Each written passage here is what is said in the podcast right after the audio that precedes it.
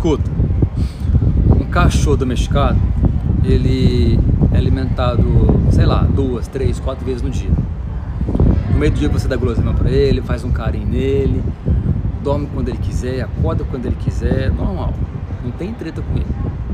Você faz o seguinte, pega esse mesmo cachorro, joga ele no mato, na floresta, por alguns dias deixa ele lá.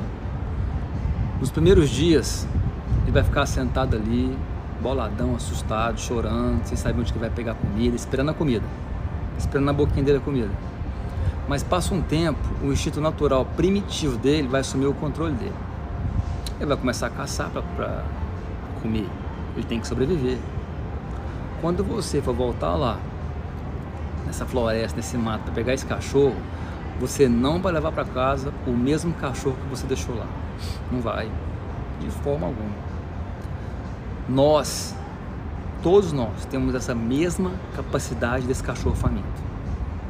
O problema é que muitas vezes nós não, não, não estamos dispostos a se colocar nessa posição por muito tempo, ou um tempo suficiente para trazer essa mentalidade para fora, trazer essa mentalidade à tona.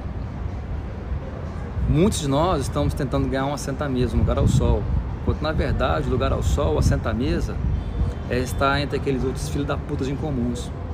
Você tem que aprender a ser capaz de ativar e desativar essa mentalidade na hora que você quiser.